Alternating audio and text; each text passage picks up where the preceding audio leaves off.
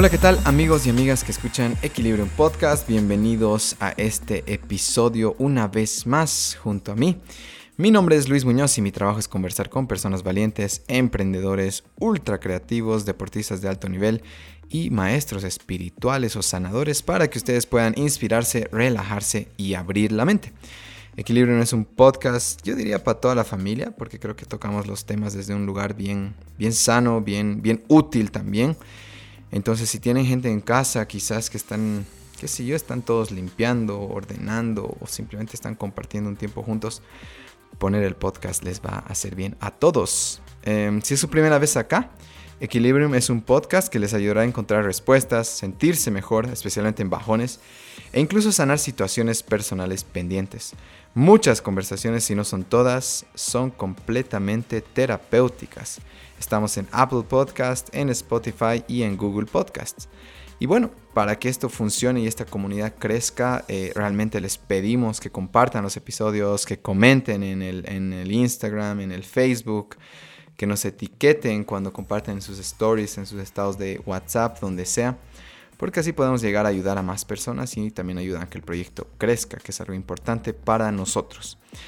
Entre otras noticias importantísimas de Equilibrium, eh, pronto vamos a lanzar las 7 membresías Equilibrium, de las cuales ustedes van a poder elegir una que se acomode a lo que quieren, ¿no? Eh, vivir con nosotros, qué sé yo, tal vez una membresía solo club de lectura y club de escritura, tal vez quieren lectura, escritura y yoga, tal vez quieren más sesiones de yoga, una alineación de chakras y demás, entonces van a poder elegir.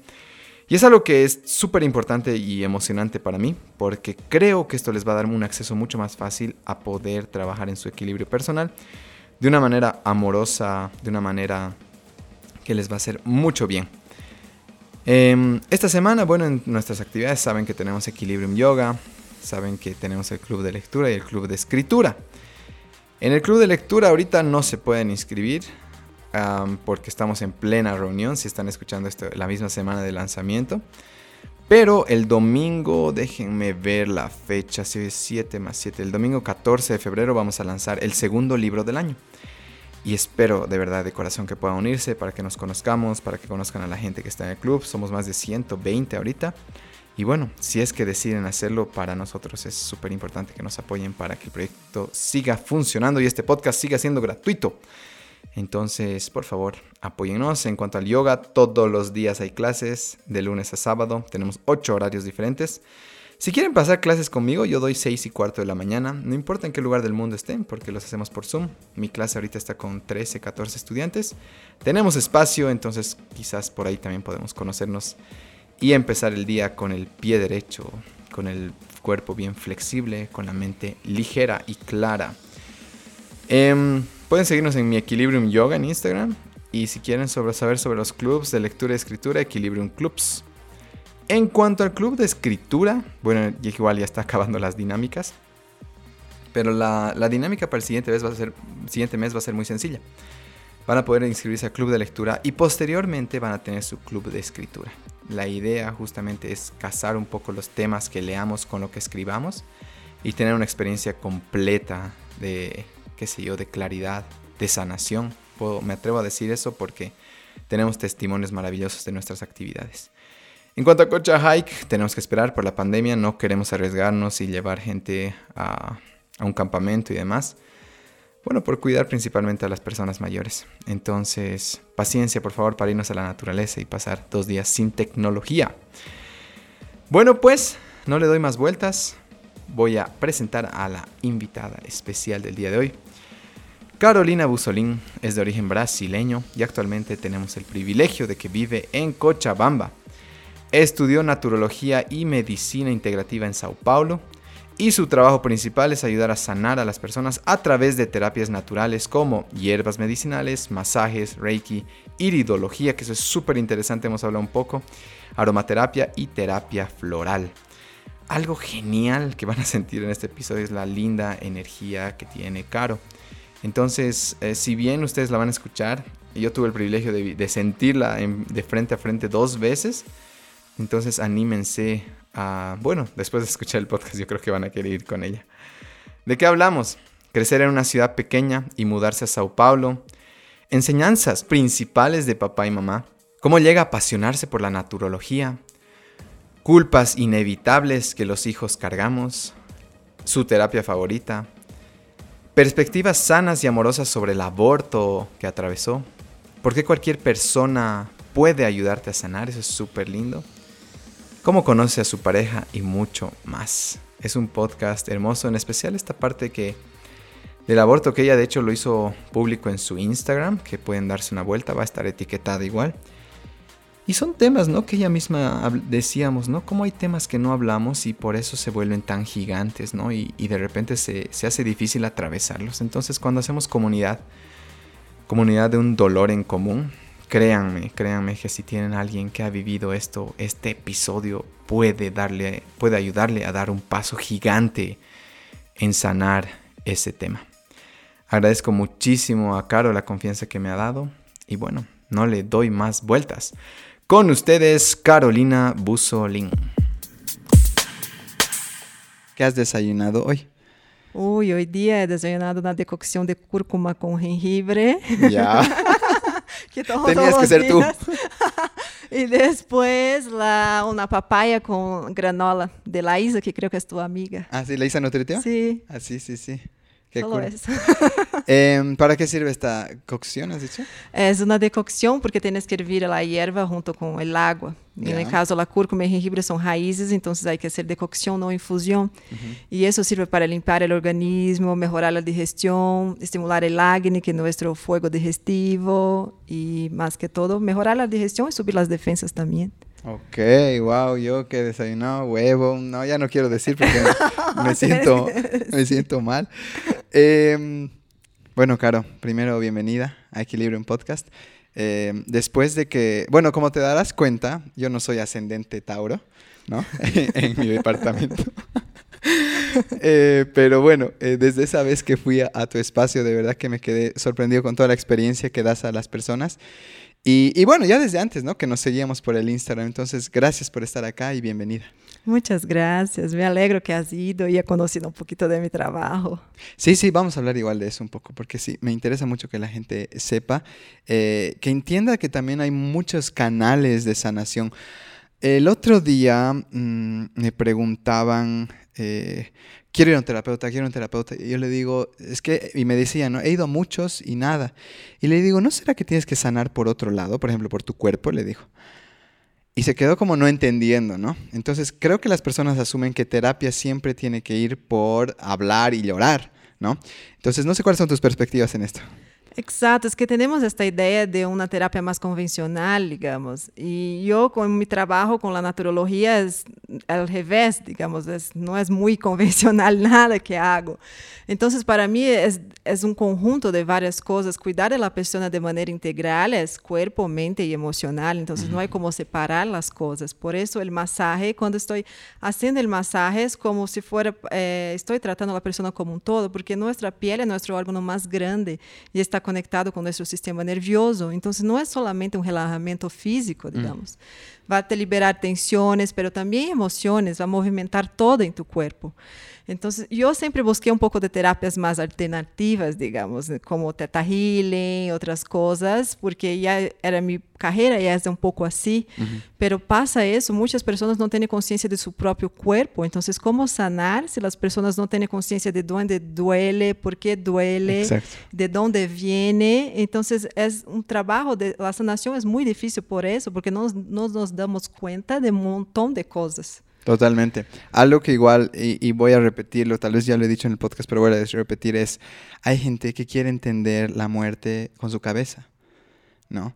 No vas a entender, no. porque nadie ha ido y ha vuelto. Bueno, tal vez haya cuestionamientos en eso, pero la mayoría de las personas nunca vamos a poder comprender plenamente, y está bien, ¿no? Tal vez lo puedas comprender simplemente sintiendo algo, o a través de una espiritualidad, que eso depende de ti.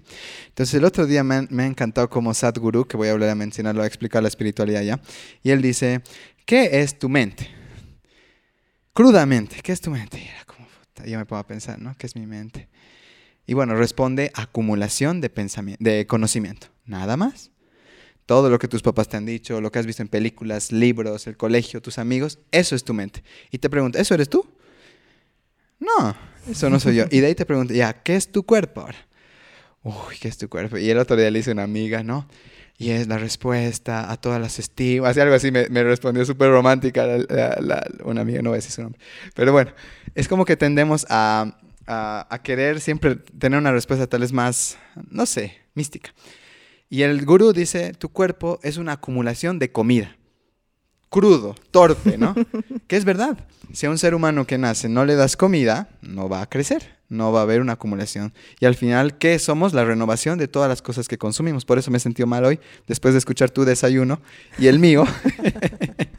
Claramente, mi cuerpo es una acumulación de comida no tan buena. Pero bueno, eh, volviendo al tema. Entonces, y te pregunta, ¿tú eres una acumulación de comida? Y tú dices, no, no soy, soy algo más. Y él dice, eso es espiritualidad. El rato que tú tomas distancia de tu mente, que es una acumulación de conocimiento, y tu cuerpo, que es una acumulación de comida, eso es espiritualidad. Entonces, tal vez si empiezas a inspeccionar esta dimensión, puedas entender muchas cosas que te están pasando a través de estos dos canales, que es principalmente el cuerpo y la mente. no es que sea malo, si es que hablo crudamente de alguno, pero que hay que tener presente de que hay una distancia y que quizás así podemos entender varias cosas. Y te hago la pregunta, ¿tú cómo trabajas tu espiritualidad? Ocha, eu fui criada em uma religião católica muito muito estrita, assim, com meus papás, meus abuelos e tudo isso. Como te disse, eu sou de uma cidade muito muito chiquita, em. Brasil. Então, todo era muito estrito e só havia a religião católica, digamos. Não havia nada mais. Então, aí, por hasta os 15 anos, creio, he criado muito tempo em esta esta linha católica muito rigorosa, muito estrita, mais que todo. E depois, quando saí, quando empecé na universidade, mais que todo, que tive contato com todos os tipos de religiões que teníamos que estudar para ver como tratar uma pessoa que vinha que era católico, cristiano, ou que era hinduísta ou budista. Então, teníamos que estudar, estudar isso, perdão. E aí comecei a abrir minha mente para todo e vi que a espiritualidade não dependia de nenhuma religião. Uhum. E mais que todo, quando he hecho mi posgrado em medicina integrativa, que era isso, unir as terapias eh, complementares naturais com a medicina convencional, comecei a ler um montão de artigos científicos sobre a espiritualidade e não tinha nenhuma relação com uma religião específica. Então, aí creo que yo trabajo más que como me gusta conocer de todo y leer de todo, de todos los tipos. Entonces, hay cosas que practico que es de budismo, hay cosas que sigo siendo cosas de católica, otras que es de qué sé yo, de Tai Chi, que, no, que es más para la medicina china, no es una religión, pero son filosofías diferentes, ¿no? Que no están conectadas a una religión. Entonces, creo que así trabajo más mi espiritualidad y más que todo también con meditación, meditación. que para mí es un canal como directo, digamos, a, a, la espiritualidad, pero no más relacionada o conectada con algún tipo de religión específica, como yo, yo era así cuando era niña. Uh -huh. Entonces, son otras maneras, às vezes sea practicando como tu praticas yogas, é um, para mim é uma espiritualidade, uma maneira de praticar também a espiritualidade. Uhum. Às vezes, é uma meditação, um ritual del té que hago. Então, para mim, há várias maneiras de praticar, pero que não estão conectadas a uma religião. E aqui eu creio que às vezes é um pouco difícil as pessoas entenderem, todo o mundo, não, que não está conectado a uma religião, a, a espiritualidade, que é algo que tu tens que desenvolver. Qué lindo, gracias por mencionarlo. Mira, voy a aprovechar que hacía tus 15 años para transportarnos ahí. ¿Cómo era esta, Caro? Eh, ¿Siempre ha tenido una inclinación tal vez por lo natural o qué sé yo? Como me dices, eh, creces en, un, en, una ciudad pequeña, 40 mil habitantes. Sí. ¿Qué, ¿Qué, se llama tu ciudad? Santa Cruz do Rio Pardo. Ok, un saludo hasta allá, si nos escuchan. eh, ¿Cómo es crecer ahí y qué cosas tal vez te puedes acordar que eran diferentes de ti que ahora han ido evolucionando. Uy, era otra cara totalmente diferente. Porque, por ejemplo, primero era una persona muy tímida, no uh -huh. hablaba de nada de mis sentimientos, no expresaba nada, reprimía muchas cosas y esto me ha traído muchos traumas después, obviamente que después he trabajado, pero más que todo era una, una, ciudad, que tenía una mente más cerrada. Entonces, es una, mis papás eran muy religiosos, muy católicos también. Entonces, no tenía este, por ejemplo, ese desarrollo o esa tendencia a, a a lo natural, porque tampoco conocía mucho. Entonces, mi papá no había, de mi carrera no había nada que, algún ejemplo, como mi papá era veterinario, mi mamá era maestra de, eh, de artes y de historia, entonces uh -huh. no tiene nada a ver. Eh, pero siempre tuvo eso de querer cuidar. Entonces, cuidar siempre fue para mí muy fuerte. Entonces, mi mamá una vez cuando yo era pequeña hecho una cirugía, yo creo que yo tenía siete, ocho años, uhum. y ela estaba todo con sus puntos, con las cicatrices, y quien cuidaba y cambiaba sus curativos era yo. ¿De tu mamá? De mi mamá. Y ahí mi mamá me ha dicho, uh, tú segura vas a ser enfermera o médica, algo así. Ya. Yeah. Y, pero no, no, no tenía, tampoco sabía lo que quería hacer cuando salí del colegio. Pero solo le curas por amor, no sí, es que estabas pensando. Nada, nada, no entendía, nunca había escuchado de terapia floral, nunca había hecho algún tratamiento natural con hierbas, eso no. Pero sí tenía mi abuelita que tenía sus tés para todo, para curar. Entonces yo llegaba en su casa, tenía su té, eh, su hierba mate ahí para tomar con, con queque, y es, eso sí. Pero además de eso, no. E tinha a parte natural também que meu papá eh, ha sido criado em uma hacienda toda sua vida. Uhum. Solo salió para fazer a universidade. Então, tinha muito esse contato ele com a natureza, pero eu não, eu estava em la ciudad, pero meus abuelitos todavia iam sempre à la hacienda, nos levavam quando éramos chicos. Uhum. E então tinha este contato e hasta agora minha abuelita tem sua casa em la ciudad, pero ao lado de sua casa tem como um terreno que é pura hierbas, todo que comes tomate, frutilha, lechuga, tem todo aí plantado e suas ervas para mates também. E aí sim, tener, pensei a ter mais contato, mas na universidade não havia me dado conta, estava tentando fazer a abogacía. ¿En serio? sí, porque não sabia o que queria e me disse, bueno, me gusta a área de humanas, pode ser abogacía, creio que algo me vai gostar, não sei. Estava sendo o que chamamos ali uma vestibular, que é isso, uma prova que haces para passar em la universidade. E estava sendo para abogacía. E aí descobri a naturologia quando estava, depois de três meses, comecei a ler que era, pesquisar. Havia duas universidades em todo o Brasil. E aí me encantou tudo o que he leído e desde que entrei na universidade me apaixonou todo, pero não conhecia nada. Wow, que suerte al clavo. Sí. Ahorita vamos a llegar a eso. Quiero dar un pasito atrás a papá y mamá. Um, ¿Hay alguna lección, frase o tal vez de tu abuelita, algo que tienes bien marcado en quién eres hasta hoy, que, te, que crees que te sirve? Mm, ver. ¿O enseñanza? ¿O alguna es. historia? Bueno, mi mamá siempre nos criado de manera muy espontânea. Na verdade um conflito aí, porque minha mamá nos criado como uma, é, para ser a mulher perfeita, digamos, a melhor esposa, teníamos que saber cozinhar, é, que mais, cuidar da casa, bastante machista em realidade. E meu papá era ao revés, teníamos que sim ou sim ser independentes, não depender de homem para nada. Wow. Então era muito forte essas, porque era um, um, conflito aí, porque minha mamã nos criado assim para ser a mulher perfeita, termos um marido, um esposo e cuidar da casa, ter filhos e isso, não uma carreira. E meu papá ao revés, tu tens que fazer todo solita, então te vou dar um auto, se tu te pinchas la llanta, tu tens que cambiar solita. E assim era com todo, com todo. Tu tens que aprender para nunca depender de não só de homens, mas de nadie, digamos. Mm. Tens que fazer todo bem.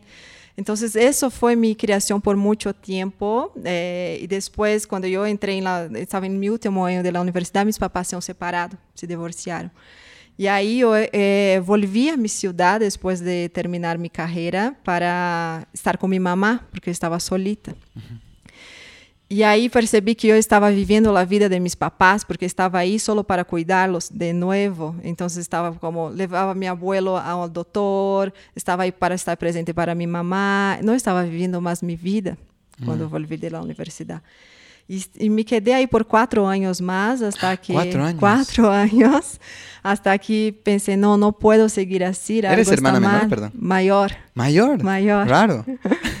E he dicho, não, não, não puedo mais seguir assim. E, hum. e justo havia visto esse pós-grado em medicina integrativa que me brilhou os olhos, que queria muito fazer e decidi voltar a São Paulo. Uhum.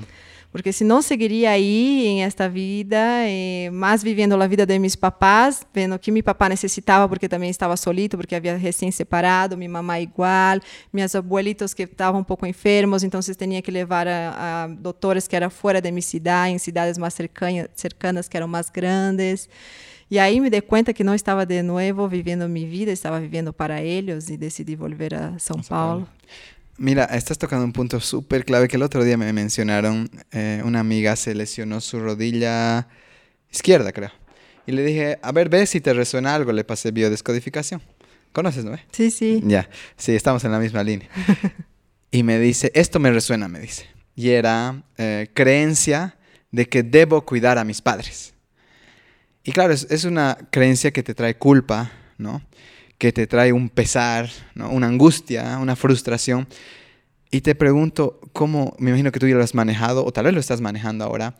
¿Cómo manejas eso o qué has aprendido de ti? Sí, todavía estoy manejando porque cuando decidí vivir en Bolivia, igual me sentí mucha culpa porque de nuevo estaba como dejando a mis papás, por más que ya no vivía en la misma ciudad, estaba con, viviendo en São Paulo, pero en São Paulo vivía con mi hermana. Ah, yeah. Y he sentido esa culpa de me voy a Bolivia y voy a dejarla sola. Mm. Porque entonces eso me ha costado bastante de nuevo y por eso busqué terapias como Teta Healing, hecho con la Andrea, para entender que, que estaba todo bien. Uh -huh.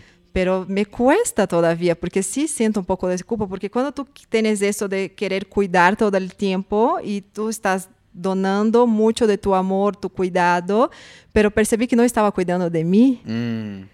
Entonces, ¿cómo voy a cuidar también de otras personas si no estoy cuidando de mí? No me trato con el amor que trato las otras personas. Entonces, no está bien.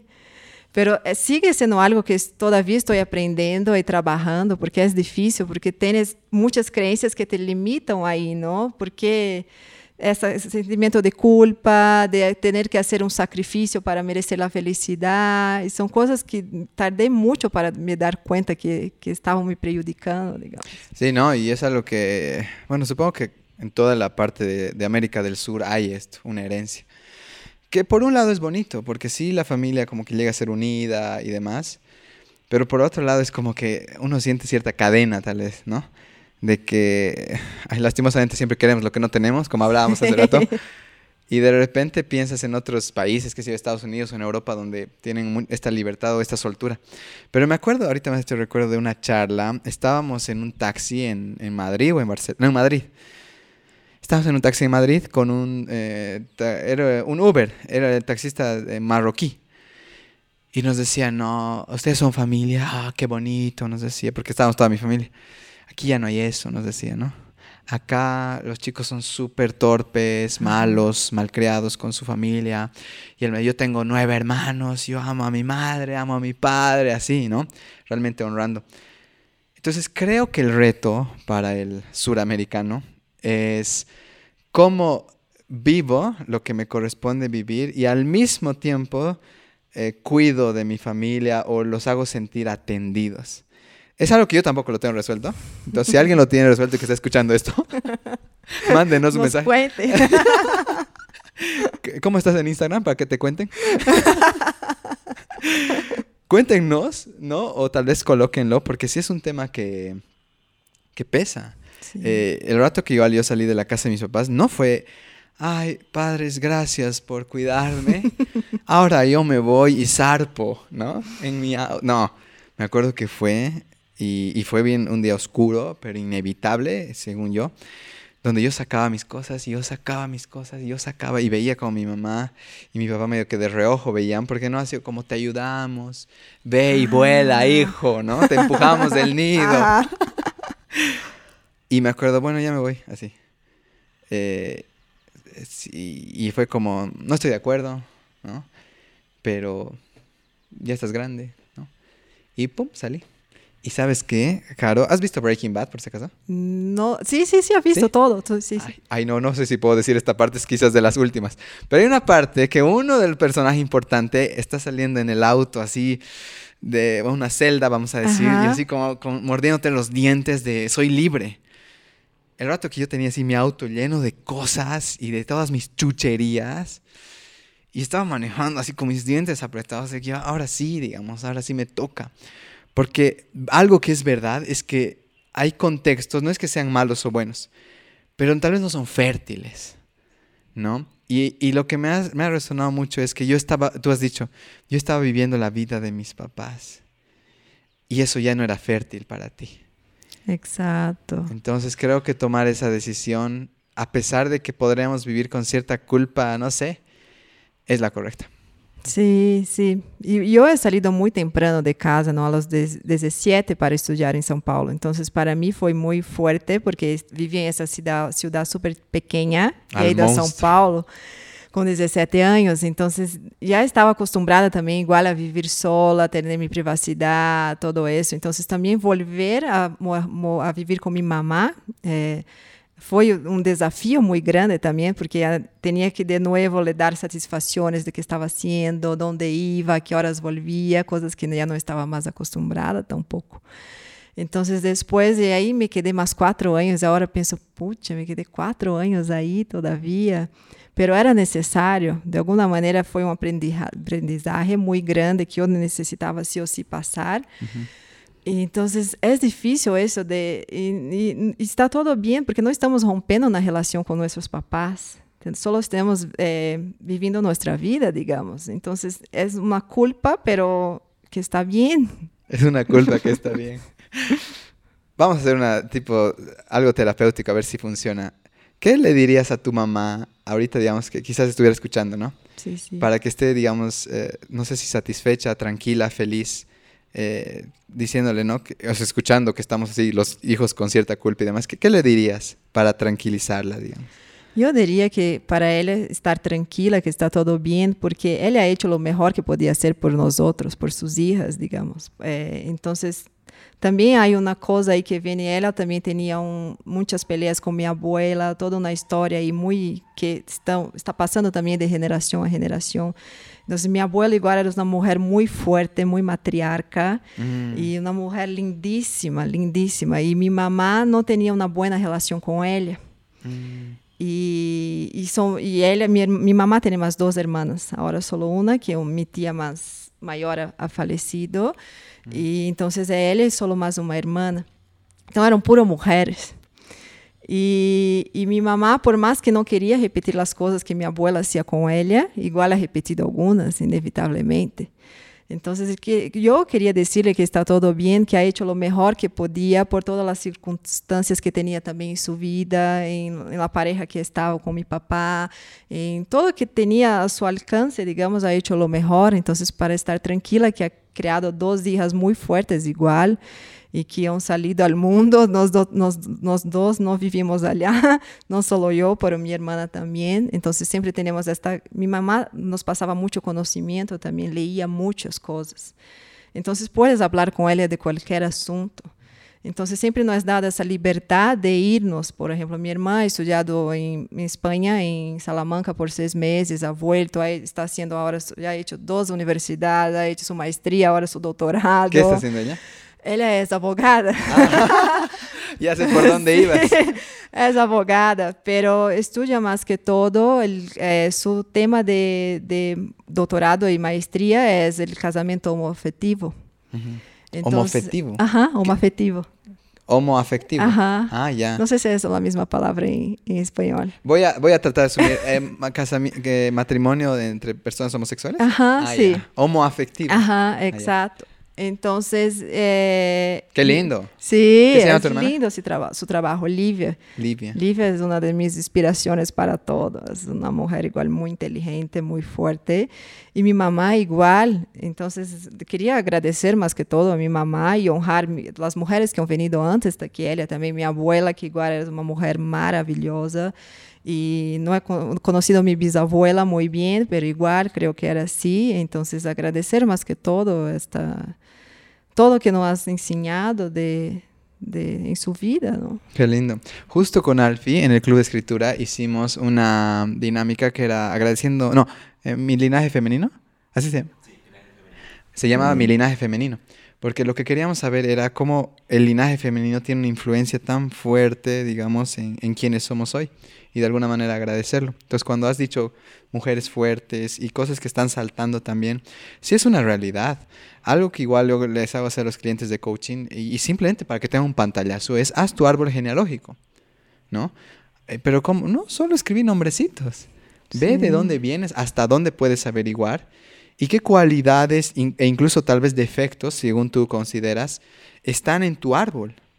Y ve que está saltando, porque quizás es tu oportunidad de cortar, Exacto. ¿no ve?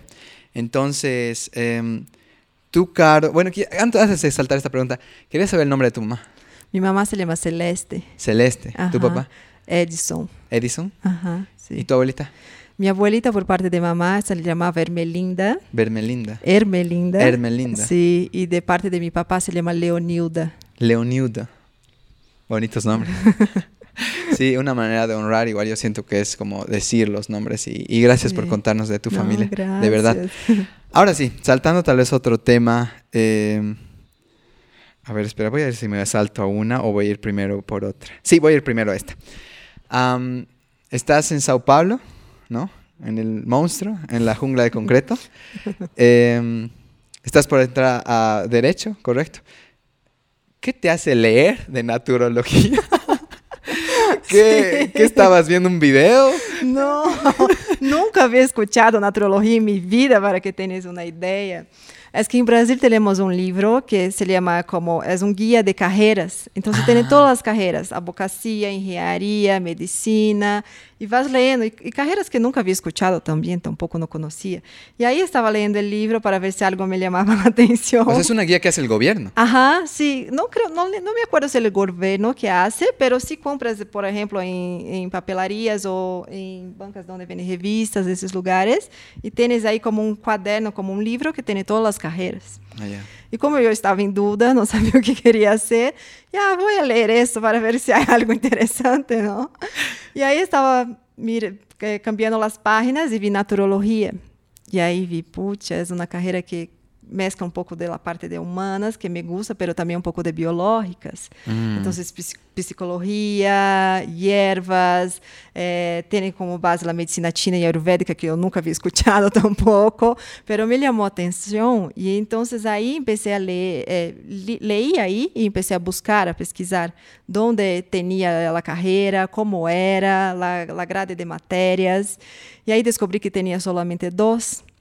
E como meu papá havia estudado em uma universidade estadual pública de Brasil muito conhecida, igual queria que nós outras hijas seguíamos em uma pública, que ele ensinou, digamos, as melhor. E não, não é que é melhor ou não é melhor ou, ou pior, pero sí queria, não? E minha carreira, obviamente, não tinha. Só havia em dois particulares. Então, Em São Paulo, Em. São, havia em São Paulo e em Florianópolis, que é Ah, em eh, Santa Catarina. E aí eh, pesquisei e me chamou muito a atenção e me disse, bueno, vou fazer a prova para ver que se me se passo ou não. Já passado em las duas e decidi ir- ir a São Paulo, que era mais cerca de minha cidade. E então entrei na universidade sem saber nada, porque, por exemplo, meus colegas de, de curso eram, um tinha um papá que fazia yoga, outro a mamãe era terapeuta floral, outro a mamãe trabalhava com aromaterapia, e eu nunca havia escutado nada, nada, nem tomado um floral em minha vida, nunca. Voy a decir vulgarmente, puros hippies. Exato, então eu entrei e não, não, nunca havia escutado nada, nunca havia falado sobre, escutado sobre Ayurveda, sobre medicina china, sobre nada, antroposofia, nada, nada. Ujú. Eras nuevita y nuevita ahí en Sí. todos los temas. Sabes, Eh, antes de seguir, cuando fui a hacerme la terapia contigo y me contaste lo que hacías, lo que habías estudiado, he sentido así como un, "Ash, yo hubiera querido estudiar algo así. Y de hecho, me han así así, o estudio, así, Sí, deberías. porque sí va con todo lo que, lo que quiero, lo que soy. Y, ¿y por qué no? O sea, ¿por qué no Sí. complementar? Y hacerte la competencia. No, mentira, no, te voy a hacer la No. competencia. No hay competencia, No claro, estoy jugando. no hay campo hay. para todos en este mundo. ¿no? Exacto. Pero bueno, eh, volviendo al tema. Entras toda nueva y ¿hay algún punto donde te sientes como, a, sientes que te empiezas a afirmar esto es lo mío en alguna materia, algún profesor? Sí, desde el primer año, creo. Fue muy rápido, fue pasión a primera vista, digamos. Entonces, los, obviamente que los dos primeros años son materias más básicas como farmacología, biología, físico-química, cosas no muy interesantes para mí, ¿no? Pero sí que son necesarias. Pero después, los dos últimos años, entra directo en las terapias. Entonces, es mucho de la medicina ayurvédica, la medicina china y antroposófica. Entonces, vas atendiendo un poco de cada terapia, ¿no? De hierbas medicinales, aromaterapia, iridología, cromoterapia, hidroterapia. E aí sempre me apaixonava cada vez mais. Claro que tenho minhas preferidas, tenho pero era, um, era muitas opções também. Então, a carreira em si é lindíssima. Desde o primeiro ano já me comecei a apaixonar muito forte por la carreira e sabia era isso que queria ser. Pero al mismo tiempo no tenía, no, yo tenía el apoyo de mis papás y para hacer la carrera, pero por ejemplo nunca tenía un amigo que ha hecho eso, entonces no tenía mucho con quien hablar sobre la carrera tampoco, porque mis amigos o eran abogados o médicos o ingenieros o administradores, entonces cuando estábamos, nos juntábamos, por ejemplo, nunca hablaba sobre mi carrera, tampoco se interessavam muito as pessoas.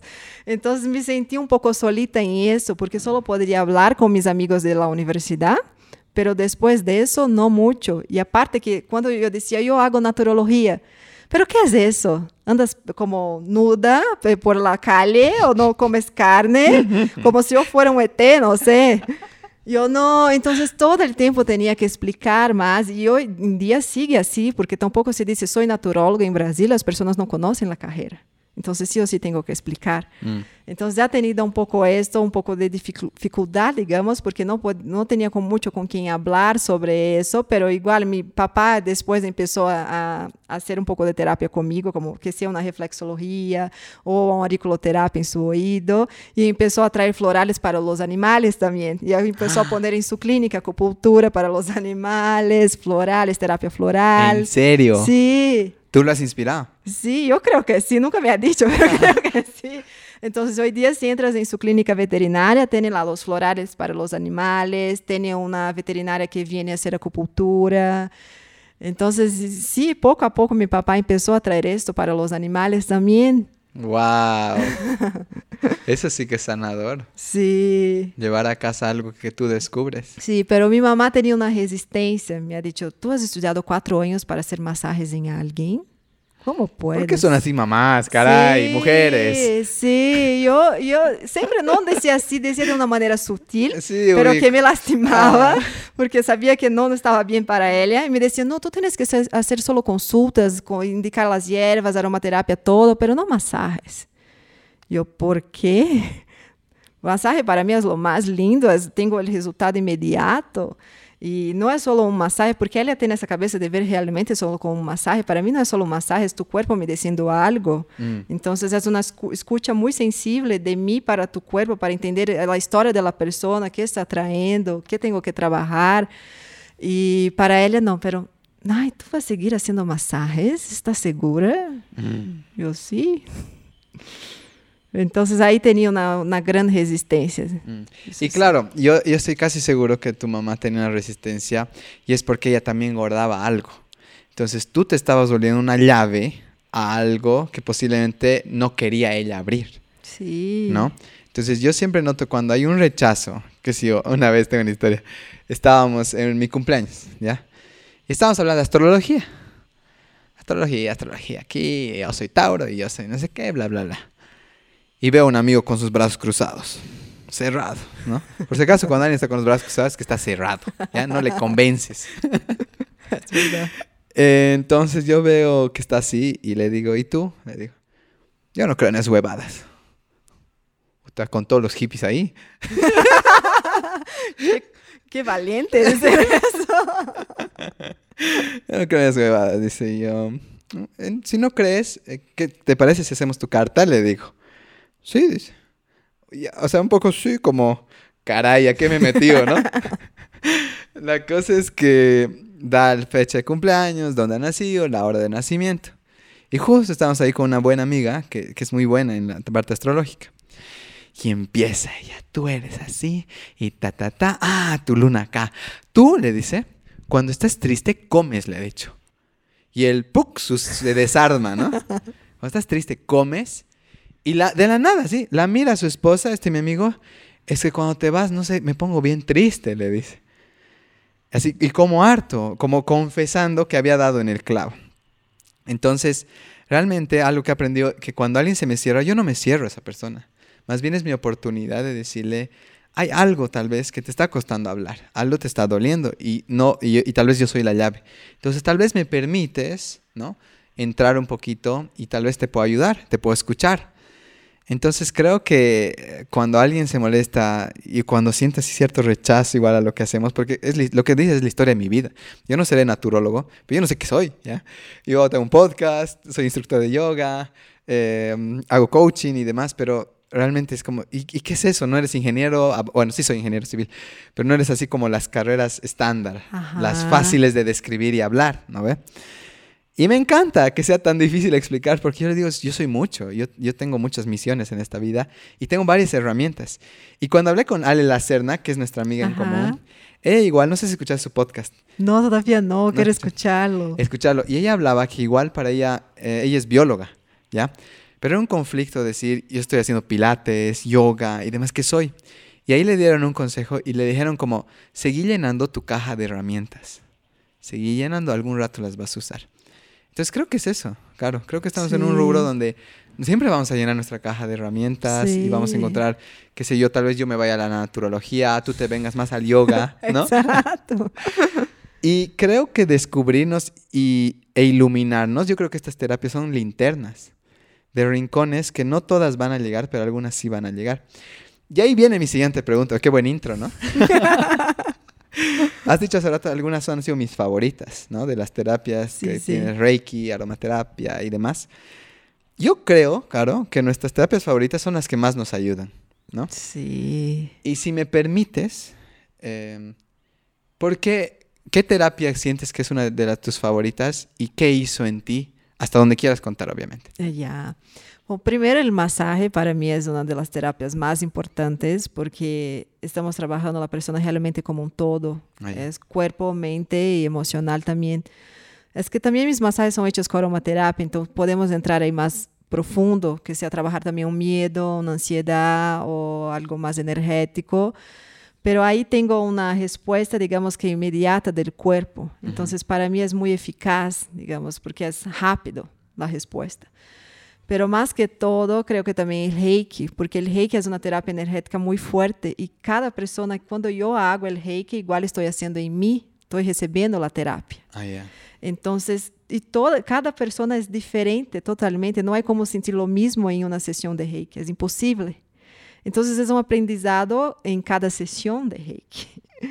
Entonces, eso es, para mí es lo más lindo, porque no sé o que vai passar durante a sessão de Reiki, não sei o que eu vou sentir, o que a pessoa vai sentir, como vai reaccionar. Então, muitas vezes são, mais que todo, todos mis, mis tratamentos são aprendizados, como tu has dicho, para mim. Mm. Então, estou aprendendo todo o tempo, seja com massagem, seja em um reiki, ou sendo quando estou fazendo uma consulta para passar um tratamento. Porque primero son cosas que cuando la persona llega y me dices, yo primera cosa que pienso es algo que tengo que trabajar en mí. Mm. Entonces, esa, esa persona no ha legado por casualidad. No, exacto. Me pasa lo mismo, qué loco. Entonces yo tengo que fijarme en eso y también darme cuenta que no es solo un trabajo que estoy ayudando a la otra persona, pero yo más que todo. Mm. Entonces tengo mucho esto con el reiki, con los masajes, pero me encanta la aromaterapia, las hierbas medicinales y terapia floral. Para mí son los tres pilares de todo también porque la terapia floral trabaja más la cuestión emocional, entonces miedos, pánicos, ansiedad, autoestima, traumas. Y para mí la terapia floral es perfecta para eso. Después la aromaterapia trabaja los dos, los síntomas físicos como un resfrío, como una rinitis, sinusitis, hasta la parte emocional también. Aprenderse a amarse, a tener, eh, trabajar un miedo muy profundo. Entonces ya es más bonito todavía porque trabaja las dos cosas. Y las hierbas igual, podemos trabajar los dos, los síntomas físicos y emocionales, pero la cosa y lo más difícil es buscar la causa de todo, porque mm. si no, no, no logramos trabajar con ninguna de las terapias, porque no, no, no, entendemos de dónde está viniendo, cuál es, cuál es la raíz, la causa de todo. Entonces, para mí son las más, más preferidas, digamos. Y la iridología igual, que recién ahora las personas están buscando bastante, que es análisis que hacemos de la iris de los ojos, sacamos la foto y analizamos su organismo de manera física, eh, por ejemplo, sus órganos más sensibles a desarrollar una enfermedad, entonces hacemos un trabajo de prevención. Y la parte emocional, si has tenido traumas cuando tenía dos años. Mm. Se tens ansiedade, se tens mais habilidade com comunicação ou com persuasão para ser um advogado, digamos, ou se tens habilidade com dança. Então, isso todo podemos ver por la iris. E às vezes há pessoas que chegam para fazer uma consulta e não, não sabem de onde está vindo os seus sintomas. E a iridologia ajuda muito em isso. Wow, Entonces, eso haces también. Sí. Y no me has dicho. es verdad. Yo me olvido a veces de decir, para mí es una de las más lindas porque cuenta, cuenta toda la historia de la persona. Entonces, a veces alguien llega y, y, está un poco más cerrado, más reservado, no quiere hablar sobre muchas cosas. Y si hago la iridología, para mí está todo ahí. Mm. Entonces, y son cosas que la persona sabe, pero no estaba lista, no era su momento para hablar. Mm. Pero es más fácil para yo hacer un tratamiento más asertivo también, con las hierbas, con la terapia floral, con, con todo eso. Entonces, para mí, igual la iridología es bastante linda. Qué lindo. Pero mi, mi preferida diría que es el masaje. Igual yo recibo masaje toda la semana, sí o sí. Tengo que, no solo hacer en las personas, pero yo tengo, alguien tiene que hacer en mí, Ajá. porque es necesario para mí, sí o sí. Ok. Mira, se me, se me ha venido así como está caro en la universidad, descubriendo. y de repente empiezas las prácticas de terapia y ¡plug! sale algo. ¿Hay alguna historia que, que tal vez, si, si, nos, si se permite contar, que has descubierto gracias a tu carrera? Sí, claro que sí. En mi último año de la, de la U, yo estaba haciendo ya mis prácticas, ¿no? que llamamos allá de estágios, que es la pasandía. Entonces trabajaba en el spa que tenía la universidad y también en un grupo de mujeres que, que habían pasado por un tipo de agresión que era uma ONG, que trabalhávamos aí com atendimentos também. Que lindo. E aí estava sendo mi pasandía aí, fazendo os estágios e descobrindo, não, oh, este floral sirve para esto, isso, pero eu não havia tomado todavia o floral. Ai, ai, ai. Então estava recém a entender como funcionava, como tomavas e para que tipo de sentimentos recomendávamos, não? Então não havia tomado. E aí o que passou em meu último ano é que a irmã mais maior de minha mamá falecido e era minha tia preferida, era minha madrina, era uma pessoa llena de alegria, de felicidade, era uma pessoa incrível, incrível. E justo falecida em meu último ano, ele é enterrado com o vestido que ia à minha formatura, a minha festa de, de, de, de final de carreira, digamos. E aí, depois de seis meses exatamente, eu tive um cólico renal terrível, terrível, que nunca havia tenido, nunca havia sentido nada assim. Um dolor que eu tinha medo de, por exemplo, de pinchar-me e a, a perdi esse temor, porque queriam que pinchavam, porque não, não aguentava o dolor. Muito forte. E aí me afastei como uma semana da universidade, porque estava internada com os cólicos renais muito fortes. Uau, internada? É, internada. E aí, quando eu volvi, mi, mi maestra, que era a, a professora, a maestra de terapia floral, me ha dicho, tu sabes o que significa esto emocionalmente? ¿Por qué te ha dado esto? E eu, não, empecé a ler um pouco, pero não muito, não me aprofundei. Porque todavia estava muito no, no racional, não? Não, não, não estava buscando de onde estava vindo isso tão pouco. E me ha dicho, vas a ler um pouco sobre tus riñones e a medicina china, que significa? E aí comecei a ler, né? E era sobre o medo, mais que todo o medo. O riñón para a medicina china está conectado com o sentimento de medo. E, eu, e isso me ha passado depois que minha tia falecido, eu tinha medo de perder todas as pessoas de minha família. Mis papás, minha irmã, todos, todos. Um medo terrível. Te has envenenado tu? Ajá. Por el miedo. Por el miedo. Y por eso me ha pasado eso. He tenido ese cólico renal gigante y tenía piedras en mis riñones derecho y izquierdo. Y mi mamá igual tenía también. Y me ha pasado eso y después que él me ha dicho eso, yo empecé a leer cada vez más sobre más, sobre todo la medicina china y ha hecho eh, un tratamiento con terapia floral para el miedo más que todo. Y después nunca más he tenido, porque toda vez que pasaba por una situación de nuevo de mucho miedo, ya pensaba, tengo que manejar esto, no puedo dejar que esto se manifieste de nuevo físicamente como un cólico renal. Entonces yo tengo que descubrir la manera de manejar y con, con, o que sea con terapias o con terapia floral o con hierbas, pero no puedo dejar más pasar esto como tener otro cólico fuerte. Entonces, cuando sentía, por ejemplo, un, como un, un, un no sé, un, un, dolor, pero muy, muy suave en mi espalda baja, en el lado derecho, porque es donde tenía más piedras. Ya pensaba, ¿qué me ha pasado? ¿Qué, ¿Por qué estoy con miedo? Mm. Ya empezaba a entender por qué estaba viniendo eso y, y de ahí no pasaba. Mm, hacer consciente. Ajá, ah. exacto. Y hasta hoy no he tenido nunca más un cólico renal, pero sé, sé que sigue ahí las piedras en mis riñones derecho, izquierdo.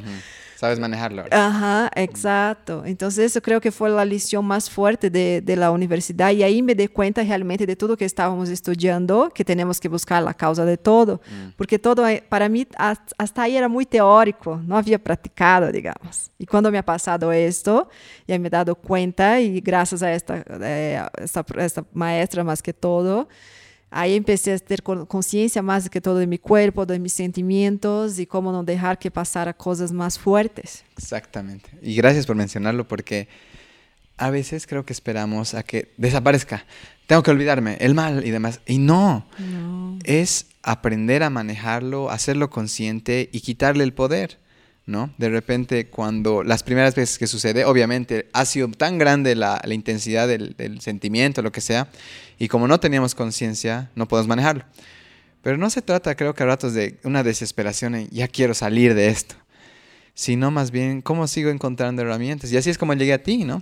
Que cuando te hablé de, este tema de la agorafobia, de la ansiedad, y te digo, Caro, que estoy muy bien, ¿ya? Eh, hice, hice contigo hice el Teta Healing, antes estuve con Adri Canelas, voy a ir a acupuntura pronto. Ay, qué bien, me vas a pasar un dato de un Sí, y ¿sabes quién me pasó? La Nati Stambuk, ¿no? Ah, que, que, igual te conoce, me dijo, sí, nos intercambiamos likes, creo que me ha dicho. Sí, porque he escuchado su podcast. Ay, ahí de ahí le conocí. Misterio resuelto, porque ella me dice, no sé cómo me sigue la Caro. Sí, de ahí, me encantó todo su mm. trabajo. Sí, sí, es una mujer igual que tiene una energía súper... Y pronto te va a visitar por si acaso. Ay, qué bien, que quiero conocerla personalmente. Sí, no te preocupes, luego me pasa la comisión, no hay lío. mentira, mentira. Esto es amor. Yo comparto lo que me hace bien. Em, bueno, de verdad que, que, toques este tema me parece súper genial para que la gente entienda que hay algo que no está consciente y que cuando sea consciente tampoco es que desaparece del todo. Y está bien. La cosa es que sigas encontrando herramientas para ir sanándote.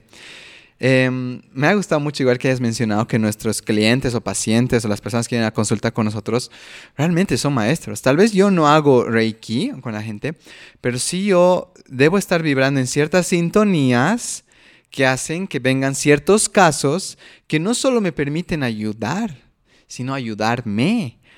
Y, y no lo tenía consciente hasta que lo has dicho, ¿ya?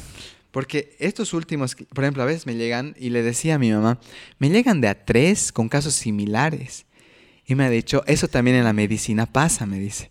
Te van a llegar de a tres, de a tres, de a tres con un caso similar. Y claro, nunca me dijo, y luego es una enseñanza para ti. Sino que hay una, debe haber una energía, una sintonización que de tiempo en tiempo va cambiando a partir de lo que vamos trabajando. Entonces el otro día me tocó hablar con un chango que pucha, realmente si bien su, su, caso era, digamos que en un nivel mayor al mío, sí era mi oportunidad de ver el mío desde otros ojos, ¿no? Tal vez incluso desde el agredido. Y ha sido como, wow, he terminado esa sesión y he dicho, pucha, gracias Dios, ¿no? Universo, porque me has traído lo que yo necesitaba y estaba abierto para recibirlo, ¿no? Entonces ya no mirarlo con unos ojos más dolidos, sino más bien más amorosos, a través de esa persona. Y esto se replica, no tienes que ser terapeuta para, vivirlo. Cuando te llega alguien con cierta historia, y si tú estás un cachito atento y estás escuchando y no quieres responder con velocidad, mientras esa persona está sanando, tú le estás escuchando, tú también estás agarrando perspectiva, perspectiva, perspectiva. Entonces creo que hay que dejarse atravesar. Y ahí viene mi siguiente pregunta. ¿Hay en estos últimos dos, tres meses, seis meses, ¿Hay algún paciente, obviamente no tienes que decir su nombre, pero hay alguna historia donde, wow, sí, este último tiempo he trabajado esto? Bueno, pero solo eso que tú has dicho es muy importante porque realmente no necesitamos ser terapeuta para entender eso, es solo tener esta escucha sensible que le amo, es solo escuchar con para respeitar a história da outra pessoa sem juzgar, sem nada, só estar aí presente mais que todo, mm. ¿no? Pero sí, o que me ha passado ultimamente, não sei se has visto em meu Instagram que eu he tenido um aborto recém. E eu de descobri que estava embarazada em outubro e he tenido o aborto praticamente terminado agora em dezembro. Y eso fue algo muy fuerte que me destrozó totalmente emocionalmente, que nunca había sentido algo así. Y cuando decidí hablar sobre eso abiertamente en mi Instagram, tanto profesional como personal también, eh, muchas mujeres empezaron a me escribir, mm. ¿no? Gracias por haber compartido tu historia, ha pasado lo mismo. Y después de eso, cuando volví de Brasil ahora en, en diciembre y volví a atender en enero, las dos primeras semanas fueron puras mujeres con la misma historia. Mm. Y no solamente historias de aborto, pero historias también de, de, problemas en su matriz, de enfermedades en su matriz, de qué significa ser mujer, de toda esta cuestión que envolve un montón de cosas, están involucradas ahí. Mm. Pero más que todo eso, entonces me llegaba, la primera persona que he recibido me había, estaba contando para mí, eh, por, eh, eh, la, a primeira pessoa que ha dado a notícia foi eu, que estava embaraçada. Uhum. Então, quando eu estava atendendo e ela me ha dicho isso, cara, eu tenho que te contar algo que não ha contado a minha esposa, ou todavia, a minha, minha madre, estou embaraçada. Uhum. Eu recém não havia curado todo isso de, del aborto, não? E não é algo que vai curar com facilidade, vai, sanar, vai tardar para sanar. Pero aí foi como um, um, um choque, assim, eu não, não, não sabia como reaccionar Mm. porque estava sentindo, sofrendo mais que todo. Então, queria lhe dizer lo lindo que era a notícia, de facilitar, pero me doí, doía mais que todo. Então, isso foi para mim foi muito, muito, muito, muito difícil. E por isso depois eh, já queria ser, quando antes de volver a atender, já queria ser a terapia com a Andrea de novo, pero mm. a Andrea não tinha hora porque estava fazendo uma certificação. Mm. Então, depois escrevi a Andrea e a Andrea disse: "Não, el viernes te vou atender." Porque eu sabia que tinha que trabalhar isso muito mais profundo. Então, durante essa semana toda, só me ligaram puras mulheres com histórias assim, uhum. de abortos que haviam passado há quatro anos, há dois anos, pero de histórias de que não tinham apoio de sua pareja, estavam solitas, de, algumas tampouco contadas a sua família. Então, guardando, reprimindo. Sim, e reprimindo e, e los dolia igual, porque não haviam falado disso com nadie hasta agora. Uma havia, havia quatro anos havia passado por isso e todavia estava aí, hum. todo reprimido. Então, sim, me ligava muito a essas histórias e eu pensava, puxa, é o mesmo que eu he vivido, mas também tenho que aprender com essas mulheres que iam passado, iam passado por solitas, isso que é muito mais difícil. Então, tenho que agradecer mais que todo que eu tinha o apoio de minha família, de minha pareja, mais que todo, que foi muito forte. Eh, já estava fazendo terapias em Brasília, aqui depois com a Andrea também. E eu me quedei imaginando como essas mulheres passam por isso solita e eu, eu não entendo. Por isso, posteado também e, e ao final creio que é escrito: se alguém necessita falar, eu estou aqui. Não necessita ser meu paciente ou vir a uma sessão comigo. Hum. Se quer, vamos tomar um té, pero para que hables. Isso é algo muito forte que não pode estar aí reprimido todavia. Hum. Então, é um luto muito intenso que tens que viver. E está todo bem estar triste, chorar é um parte do processo não de sanação e às vezes é isto ah estou triste não tenho que deixar isto aí não vou fijar-me em isto já vou viver minha vida e começar de novo está tudo bem não está bem orar sentir tristeza falar sobre isto porque é a maneira que vas a sanar. Senão não estás sanando mm. estás escondido aí muito profundo de ti. Hay una frase, bueno, en inglés suena mejor, pero la digo en inglés primero, dice, the, the only way out is through. La única manera de salir es a través. Entonces, creo que lo que dices, el, el evadir no está solucionando nada, solo está posponiendo las cosas y aparte está envenenando tu sistema. Entonces, espero que ahorita alguien tal vez está llorando mientras te escucha, pero está empezando a meterse al bosque. Meterse al bosque no es que esté mal, Es la manera de salir, de, de, de, entenderlo, de quizás descubrir alguna pista ahí que digas, ay, ahora sí, creo que ya lloré lo suficiente. Porque yo siempre les hago esta analogía a los clientes. Ahorita le digo, estás en un bosque, te has perdido. Estás llorando en el piso, le digo. Si necesitas llorar, esta primera sesión va a ser para llorar. Entonces mis preguntas van a canalizar y canalizar y canalizar. Ya, ¿ok? Ahora nos pararemos, le digo. Y caminaremos. Tal vez camines en círculos, le digo. Pero algún rato te vas a dar cuenta que estás en círculos y vas a ver una luz y has dicho, oye, ese, esa luz o ese árbol no lo había visto. Y vas a empezar a caminar y vas a salir del bosque, le digo. Ahora, las buenas noticias es que vas a poder disfrutar de la luz, pero de un tiempo puede que entres a otro bosque. Esa es la vida, le digo. La vida son bosques, luces, paisajes, océanos y demás. Entonces no se trata de, ay, está mal, está bien, qué bien que me ha pasado, qué mal. No, sigue caminando, sigue explorando tu vida y sigue descubriéndote. Y me has hecho pensar, y te agradezco tanto que cuentes esta historia, porque creo yo que Dios, el universo, manda tal vez, voy a decir, pruebas a los terapeutas, a las personas que tratamos de ayudar a otros, porque saben que nosotros vamos a hacer lo mejor posible para canalizarlo y luego exponerlo al mundo. Porque cada vez que soy vulnerable y expongo al mundo mi historia, sano a otros. Y eso es lo que tú estado haciendo. Sí, exacto, que las personas tienen miedo de ser vulnerables. Mm. Por ejemplo, hay muchas personas que yo veo que tienen este miedo, por ejemplo, crees que si tú eres vulnerable es como si fuera una persona débil. Mm. Y no tiene nada que ver con eso. Está todo bien ser vulnerable, necesitamos ayuda, tenemos que pedir ayuda cuando necesitamos. Y tenemos que vivir esto, esto sí o sí para superar de alguna manera, para sanar poco a poco, ¿no? Entonces yo yo pensé, si no hablo de eso, y yo imaginé cuántas mujeres estaban pasando por lo mismo y nunca habían hablado. Entonces, es una manera, para mí, primero, de que yo sane también, pero más que todo, de otras mujeres que han vivido lo mismo. Entonces, está todo, está muy bien ser vulnerable. Hay un documental, no sé si has visto en Netflix sobre eso, que es lindísimo. Yo siempre indico para mis clientes. Eh, ¿De Brené Brown? Ajá. Call to Courage. Ajá, exacto. Está todo bien ser vulnerable. Tenemos que pasar por eso. Está todo bien también llorar por una pérdida. Tienes que llorar, sentir.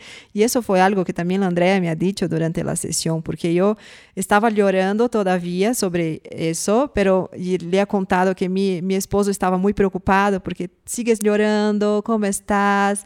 Porque é diferente. Ele, ele ha manejado isso de uma maneira e mais rápida. E para mim não, porque meu corpo, mais que toda a pérdida, era, era algo que eu senti todos os sentimentos de ser madre. Mm. Era algo que eu queria muito e he sentido todo em pouco tempo que he vivido isto. Me ha florado todo e aparte eh, tive, tuvo que fazer uma cirurgia também. Então, me han invadido, eu pensava assim, não? Meu corpo. Então, era muito mais forte para mim então, havia dias que eu acordava bem e havia dias que acordava chorando. Hum. E minha, minha esposa estava preocupada, não? Pero, cara, Carito, amor, por que sigues assim? Já estamos bem, hemos hecho um ritual de despedida, todo isso, pero ele estava preocupado de me ver assim por muito tempo, porque nunca havia passado isto comigo, não? Desde que estamos juntos, nunca havia me visto desta maneira. Então, eu estava um pouco também já como reprimindo de no mostrarle para no preocuparle también. Y Andrea me ha dicho, claro, tienes que sí o sí sentir todo, está todo bien, tienes que llorar. Es, tú has perdido un hijo, entonces sí o sí tienes que llorar esto y, y, y dices a tu esposo que está todo bien, que va mm. a pasar. Va a pasar, no, pero tú va a, va a tener días que vas a llorar, va a tener días que va a estar bien y va a ser así por un tiempo, por, que sea por el resto de la vida, porque no es algo que te olvides, has perdido un hijo. E então eu eu pensei realmente, eu estava e na primeira semana como trabalhando muito para olvidar-me disso também. Ah, então estava trabalhando a full para não pensar. Hum. E quando he hecho a sessão com a Andrea, a Andrea me ha despertado também para isso, como ela desperta para muitas coisas. E eu pensei, realmente tenho que, que viver isso e chorar quanto seja necessário, porque solamente assim vou a, a sanar. E é explicado igual a minha a mi pareja Y le he dicho, está todo bien, vas a tener días que me vas a ver llorando y días que voy a estar bien. Pero no, no es porque estoy llorando que no estoy bien, es parte del proceso. Lo estás atravesando el bosque. Sí, está todo bien. No te preocupes por eso. Gracias igual por... ¿Y qué se llama tu esposo? Eh, Lenar. Lenar, pues una felicitación a Lenar igual porque creo que ha sido muy lindo, ¿no? Te acompaña. Sí, sí. algo que antes de seguir con el tema es eh, la honestidad, ¿no? De, de, decir, has dicho, estaba empezando a reprimir para que no se preocupe. Justo ayer hablaba con otra cliente y me decía, yo le decía, ¿qué quieres? Le digo, ¿quieres estar con este chico? Sí, pero no, si es muy pronto y no sé qué. Pero tú, ¿qué quieres? Le digo, ¿no? No pienses en lo que la gente habla. Porque la gente, ah, te ha respondido en media hora, tú respondele en una hora. Ah, hay, estos jueguitos que las redes sociales han provocado y que son súper dañinos. Pero bueno, ¿quieres estar? Dile, le digo. Porque si no le puedes decir ahora, que ni siquiera es tu pareja, imagínate cuando estés en pareja. ¿Qué va a pasar? Y bueno, al final le digo, la honestidad independiente al resultado te libera, ¿no? Te sana, porque te permite eh, decidir qué camino ahora quiero tomar, ¿no ve? Y es lo mismo que dices, ¿no? Y que, Andrea te, ayudó a canalizar, decir, él tiene, o sea, no tiene que, él puede elegir contenerte si tú eres honesta, ¿no? Exacto. Y también eh, creo que y es lo que le decía ayer a la cliente. Y él también, bueno, en su caso, este chico puede que no esté listo para una relación y está bien, le digo, ¿no? Pero lo que está, lo que te puede provocar dolor es que tú no seas honesta contigo. Entonces, si estás sintiendo algo, dilo. Si, si, si tienes que hacer conflicto, hazlo, ¿no? Pero no te reprimas porque al final te envenenas. Y termino con este tema, Caro, y te agradezco de nuevo que hayas hablado. ¿Qué, has entendido tal vez? ¿Cuál es la enseñanza de, de, esta lección de vida que te ha dado? Porque me imagino que igual Andrea te ha dicho algunas cosas súper interesantes. A mí del cordón umbilical trancado me ha dicho que, bueno, eso te lo adelanto y lo confieso porque creo que ser vulnerable es bueno, que yo había elegido, mi alma había elegido morir. Por eso el cordón umbilical estaba trancado. Pero ella dice, segundos antes, tu alma parece que ha vuelto arriba y ha dicho, un momento, voy a hacer servicio Deje, por eso me dice, tú eres, él me tú eres un mago, me ha dicho, tú haces servicio. Y tú has dicho, denme una chance. Y plum, la ciencia justo aparece en esta época y la ciencia me da la chance de vivir, porque sin la ciencia yo estaría muerto, ¿no? Entonces, ¿qué has entendido que alguien tal vez no está entendiendo por qué yo tenido un aborto? ¿Cuál es la enseñanza hasta ahora para ti? Uy, eso es muy difícil, porque la primera reacción que yo tuve, la manera que reaccioné fue contra mi cuerpo. Entonces ah. yo empecé a rechazar mi cuerpo porque no entendía porque mi, como si fuera culpa, culpa, de mi cuerpo hacer eso conmigo, porque yo estaba teniendo una alimentación sana, haciendo ejercicios, ya había como limpiando mi cuerpo de que sea toallas higiénicas que usamos que tiene plástico, todo, estaba en un proceso, digamos. Entonces no entendía por qué había pasado eso y mi primera cosa que he hecho fue rechazarme, mi cuerpo más que todo, culparlo más que todo. Y después empecé a entender que no, y la Andrea me ayudó mucho eso. Tú me dices, tú eres perfecta, tu cuerpo es perfecto. Solo que te tenías era un contrato de alma con tu bebé. Entonces era tu tiempo o el tiempo del bebé que he elegido que no era su tiempo tampoco para nacer, pero no es culpa tuya, de tu cuerpo o del bebé tampoco. Porque el bebé te ha elegido como mamá y tú has sentido todo. Entonces, este processo foi bastante largo para eu dar-me conta, porque eu só llorava e culpava meu corpo mais que todo. E a parte disso, às vezes, quando tu cuentas algo assim, a primeira coisa que as pessoas te dizem é: Pero tu havia hecho todas tus análises, estava tudo bem com tu corpo, mm. como se fosse minha culpa realmente, e só de la mujer, não del hombre. Mm. Entonces, eso también me ha, me ha, generado un montón de otras cosas y, y cosas que tenía que trabajar también. Pero más que todo era eso, mi cuerpo es perfecto, entonces solamente no era el momento exacto para esto pasar, es un aprendizaje, aprendizaje que tengo que sacar de ahí, de esta alma maravillosa que me ha elegido, ha estado conmigo por un tiempo, yo sentí todo, todo, todo, una energía que nunca había sentido en mi vida. Y tengo que agradecer por eso, porque fue algo maravilloso y quiero sentirlo de nuevo. Mm. Entonces, solo tengo que agradecer a esta linda alma que ha venido, me ha mostrado todo eso y se fue. Mm. Y que me, también me ha preparado que sea para una próxima gestación, para un próximo hijo. Pero igual es mi hijo, mm. por más que solo alguns, algunas semanas ha estado ahí, es mi hijo y me ha enseñado un montón y está aquí conmigo presente, va a estar siempre, siempre. siempre. Entonces fue eso, a, entender que mi cuerpo sí es perfecto y no tengo que rechazarlo por eso, que no es su culpa y tampoco mi culpa. Y eso fue lo más difícil porque sentía un montón de culpa y también estaba culpando mi cuerpo como si yo no estuviera sana o si había pasado algo más grave que no me he dado cuenta, pero no. Gracias, Caro. Qué lindo.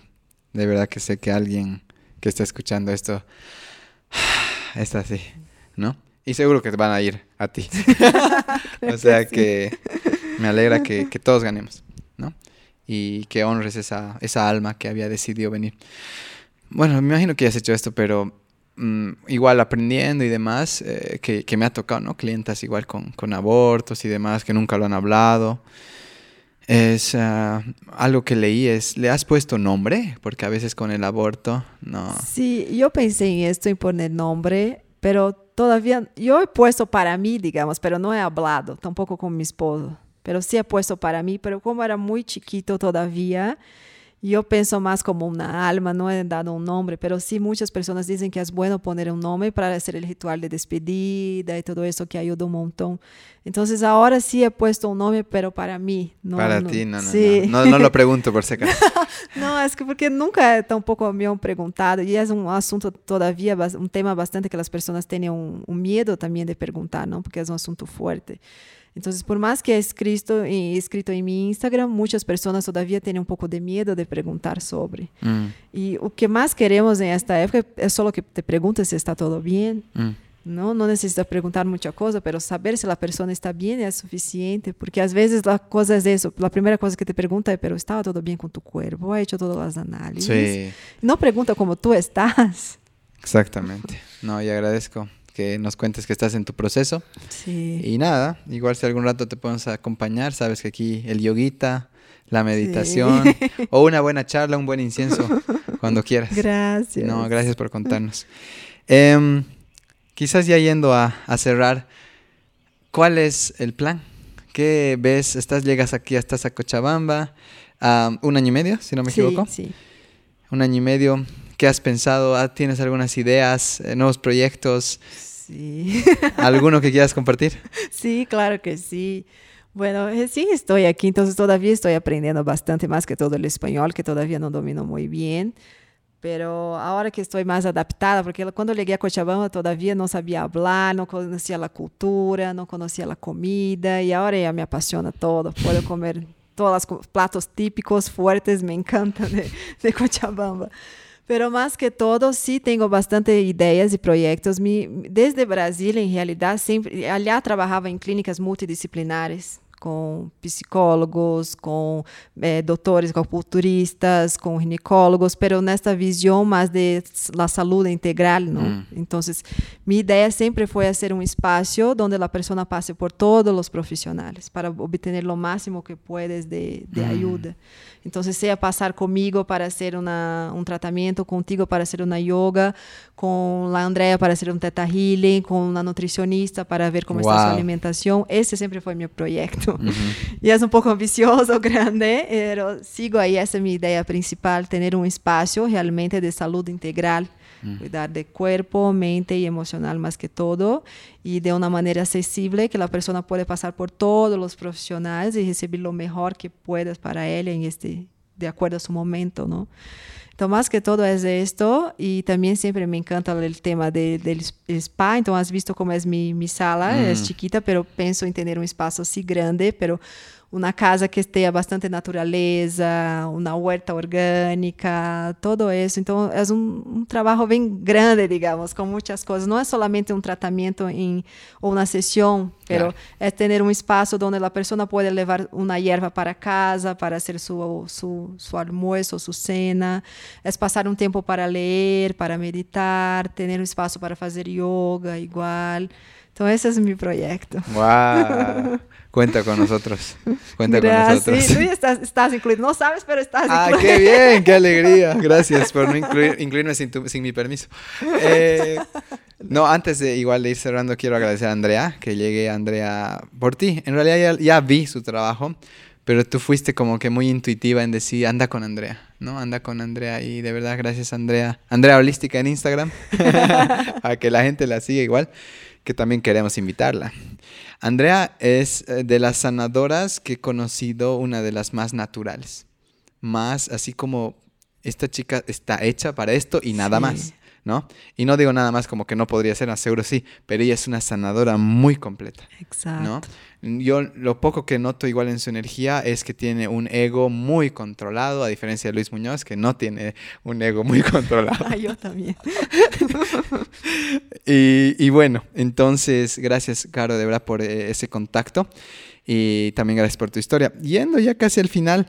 ah, ah no, quería preguntarte de Lenar te escuchaba sí, sí, es tarijeño. Ah, tarijeño. sí, hay, hay, una gran historia ahí también. un, un, un, pantallazo del round, del round 2 nos vas a contar de él. Pero, ¿qué, ¿cómo lo conociste? É, ele ha trabalhado em Brasil por quatro anos. Seus papás han vivido allá também na época quando ele era chiquito. Ah. Pero depois ha vuelto para hacer sua maestria e ha trabalhado allá por quatro anos. Pero não nos conhecia aí. Ajá. Ele conhecia, ele hacía maestria com um de meus amigos, mais grandes amigos de minha niñez, desde de chiquita. E aí, quando ele estava trabalhando em São Paulo, ele estava aí, e eu não tinha vida, eu trabalhava de domingo a domingo em um spa, Uhum. não tinha qualidade de vida, estava terrível. Ni siquiera pensabas en pareja. No, no, no salía, no, no, salía, pero no tenía mucho tiempo, entonces estaba numa vida louca que estava, em realidade, um momento muito estressante de minha vida. Entonces não o conheci. E o que ha passado? Ele ha vuelto a Bolívia para trabalhar com um negócio de sua família. Eu seguia em este ritmo de trabalho intenso e tuvimos uma boda em Chile, de um amigo em comum, En Chile. em Chile. Ya. E aí fui a Chile, justo a logrado sacar vacaciones que eu sí ou sí necessitava, porque estava a ponto de explotar em meu trabalho. E ha sacado 15 dias de vacação e me fui la boda. E ele não ia ir por né, essa pelea Bolívia-Chile, Chile roubou nosso mar e todo isso. e não queria ir, pero foi. De último momento decidiu ir, ir-se. E allá eh, ele já conhecia minha irmã, todos meus amigos, e só nos, nos saludamos, nada mais.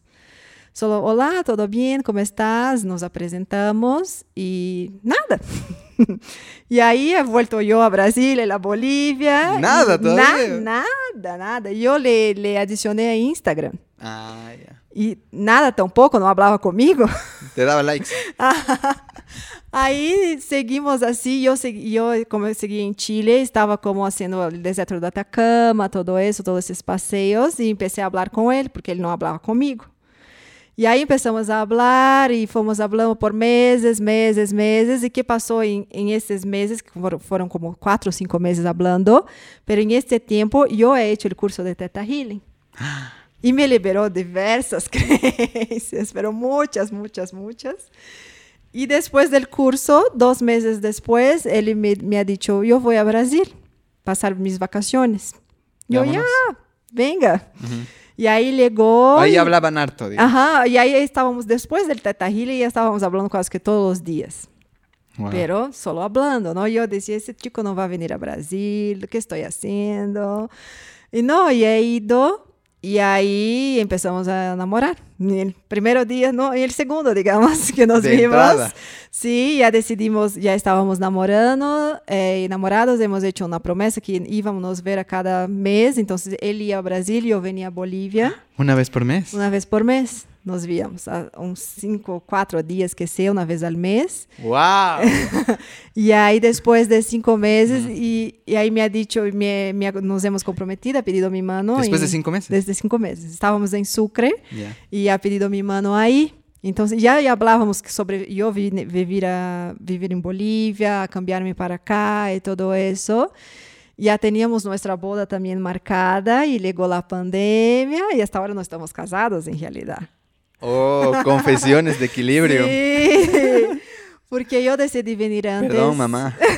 Sí, conocer la ciudad, la- aprender español y adaptarme más que todo. Ujú. Entonces he dicho, me voy antes de casarnos y así mo- vivimos juntos, vemos cómo es la vida, dos, en pareja. Y habíamos, teníamos nuestra boda marcada para mayo del año pasado en Brasil. Y ahí llegó la pandemia y todo, y ni modo, hasta ahora no nos casamos. Lo bueno es que ahora nos invitas. Sí, sí, así conoces Brasil, todo. Hasta ahora nada.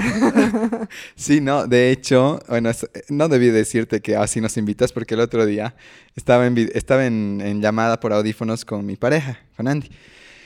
Y la cosa es que yo me encuentro con una amiga y le digo, un cachito, voy a saludar a mi amiga. Y ella estaba escuchando todo.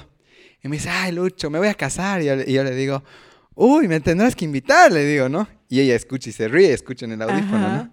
Y me dice, ¿por qué te haces invitar a bodas? Me dice, si molesta. Yo nunca me hago invitar a bodas. Si me quieren invitar, me van a invitar. No tienes que hacerte invitar, me dice. Y yo siempre, yo siempre me hago invitar a bodas. Sí, las bodas son hermosas, yo también. Sí, sí, entonces, y aparte, el papá de Andy vive en Sao Paulo.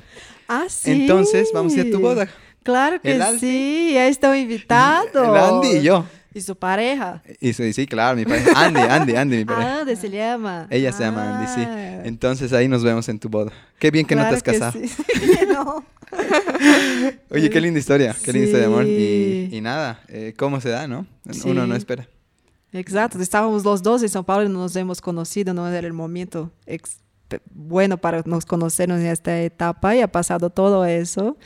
Y justo esta boda en Chile y hemos ido los dos de Y un amigo en común. Sí, mi hermana me decía, tienes que mirarlo porque es un chico muy, muy buena gente y todo. Y mi hermana sí, ¿no? En mi Ah. cabeza. Yo, "Ah, ya, pero no, yo estoy en Brasil y él está en Bolivia, ¿qué, qué voy a hacer? Y nada, desde el primer día ya nos, nos separamos más, digamos, fue muy rápido, muy intenso y, y he venido a Bolivia antes también de cambiarme, conocer Tarija, Santa Cruz, Cochabamba, porque él me ha dado tres opciones. Te ha dado tres Ajá, me ha dicho ya- Ofertón. Sí, me ha dicho, ya es que está viniendo. Primero me, me- se ha disculpado porque no había otra manera, yo tenía que venir. Entonces me ha dicho, lamentablemente es lo único que podemos hacer ahora, pero entonces te voy a dar tres opciones de ciudades para que elijas. Ni chilenar. Sí, yo, ay, ay, ay. Entonces la primera vez que he venido he conocido Tarija, Santa Cruz y Cochabamba. Cualquiera. Ajá, y me ha dicho, "Pues, vas a conocer las tres y ahí tú me dices dónde vamos a vivir. ¡Wow! Y Qué yo, agradable ya, yo llegué a Santa Cruz, era muy parecido con Brasil, el clima, todo. Yo, "Mm, Santa Cruz es interesante. Después vine- fuimos a Tarija. Uy, Tarija es lindo, pero es más tranquilo, más chiquito. Y después Cochabamba. Y Cochabamba me encantó. Mm. Pero igual Santa Cruz también me encanta. Pero yo sabía que él no podría vivir en Santa Cruz. Oh, qué dulce. Y él es, es tarijeño, pero más cochabambino que tarijeño, porque ya vive aquí há muchos años y ha hecho su universidad, todo aquí. Igual sus abuelitos también vivían aquí. Entonces he dicho, no, no, no le va a hacer bien salir de Cochabamba. Entonces vamos a Cochabamba. Qué hermosa muestra de amor de tu parte. A pesar de tener el menú. Sí. porque yo pensaba, para mi carrera sería mejor Santa Cruz, porque es más grande, tienes más opciones, pero igual yo estaba buscando ya algo más tranquilo también, porque São Paulo es gigante, es un monstruo. Entonces quería algo más tranquilo, también pensando en ya tener hijos y toda esta vida. Y Cochabamba es una ciudad muy linda. Y la comida, uy, no. Ni te digo. No, exacto. Buena publicidad. Entonces así fue. Wow. Gracias, Caro. Gracias por contarnos tu historia de amor. Habría que escuchar el otro lado también, ¿no? bueno, Caro. eh, no sé si tienes algún mensaje para cerrar esta linda entrevista, algo que quisieras que la gente tome en cuenta, eh, considere en su día a día o simplemente una queja, lo que tú Sí. quieras, eres libre. Bueno, más que todo nos darnos cuenta de nuestro cuerpo, ¿no? Nuestro cuerpo y nuestras emociones. Entonces, cuando tenemos que sea una- un simple dolor de cabeza o un dolor en estómago, es nuestro cuerpo nos diciendo algo. Entonces, estar atenta a esas señales y trabajar eso más que todo. Entonces, no tomar una pastilla porque estoy con dolor de cabeza, pero entender de por qué y de dónde está viniendo el dolor. Wow. Creo que eso es lo principal, nos conocer más que todo, entender nuestro cuerpo, respetar nuestra historia y nuestro cuerpo también. Entonces, nuestro cuerpo está diciendo hay que descansar, hay que descansar y, y hacer un masaje, ¿no? Masaje, masaje. Y yoga también, ¿no? ayuda, Y yoga también. Y club de escritura, ¿no, Alfie? Exacto, también. Todas cosas que nos puede hacer súper bien, Mm. entonces son siempre bienvenidas, ¿no? Entonces debemos escuchar más que todo nuestro cuerpo y hacer también lo que nos pide, ¿no? Descansar, hacer una meditación, una yoga, un masaje, o que sea sentar en, el- en el parque y estar ahí leyendo un libro, pero escuchar más que todo su cuerpo. Qué lindo. Eh, la gente tiene que entender que el lenguaje no solo es hablado, Exacto. el lenguaje también es corporal. Y escuchen los mensajes de su cuerpo, que está todo el rato quiere hablarles. Entonces, gracias, Caro. Me ha encantado esta entrevista. La energía está tremenda. Ti por la invitación. Sí, ascendente de Tauro, ¿no? Sí. Ah, ya, sí, no, no me olvido. No me olvido. Tienen que ir a, a- hacerse un masaje y van a entender por qué el ascendente Tauro está ahí vibrando en todo el departamento. Algo el que me entienda, me entiende, el que no, búsquelo. Em, y gracias, de verdad, tienes una energía hermosa. Desde que vi tu página y era como que tenía este pendiente y fue como que ya el último impulso fue de hecho Ale Lacerna y Mari Pedraza, ambas han estado en el podcast. Entonces, gracias, Caro. Sé que voy a volver contigo muy pronto. Yo voy a hacer clases contigo. Ah, muy bien, es, un trato justo. Y nada, de verdad que, te felicito por todo el camino recorrido, por todo lo, lo, que nos has contado y también estás atravesando. Y que tienes aliados, nos tienes a nosotros igual. Y de repente cuando estamos de las manitos, ya no da tanto miedo la vida. Y cuando te das cuenta de eso es como, ah, ya todos los bosques se acaban, nos metemos a otro, salimos, vamos a la playa, nos vemos en Sao Paulo en tu boda. Oye, mi mente funciona muy rápido, ¿no? No estaba planificado eso. Y nada, gracias, Caro. Espero que hayas disfrutado la entrevista. Gracias, me encantó todo, de verdad, de corazón. Gracias por la invitación y por poder hablar así de manera tan liviana, tan leve y, y me ha abierto un montón, que a veces también es difícil. Entonces, y eso gracias a ti también. Muchísimas gracias por invitarme. No, pues gracias a ti. Obrigado. De nada. Gina. Magina también dicen, ¿no? Eh? Magina. ¿Cuándo se dice Magina? Eso, eso me explicó mi novia que es como que un poquito más fuerte. Es más... Sí, por ejemplo, si tú me dices obrigada, yo digo, imagina, no, no es necesario. Es como, es que de ah. nada es muy formal, digamos. Ah, y imaginas, no necesitas agradecer. Magina. Gracias, Caro. Gracias. Gracias a todos. Chau. Antes de que te vayas, muchísimas gracias por escuchar Equilibrium Podcast. Estoy seguro que te llevas algo de este episodio y te pido un favor. ¿Podrías compartir lo que aprendiste en tus stories y etiquetar a Equilibrium Podcast? Me encantaría saber qué te llevas para recompartirlo en nuestra página y que otras personas se beneficien de este aprendizaje. Gracias. Recuerda suscribirte al podcast en Spotify, Apple Podcast o Google Podcast para que te llegue una notificación cada vez que lancemos un nuevo episodio. Si has estado escuchando Equilibrium por un tiempo y te ha hecho bien, sumarte a nuestros proyectos, además de enriquecerte, nos ayuda a mantener el podcast activo. Aparte que así también nos llegamos a conocer de frente. Como te dije al principio, tenemos el club de lectura, el club de escritura Equilibrium Yoga y también si es que estás pasando por un bajón, puedes escribirme y preguntarme por los servicios de coaching.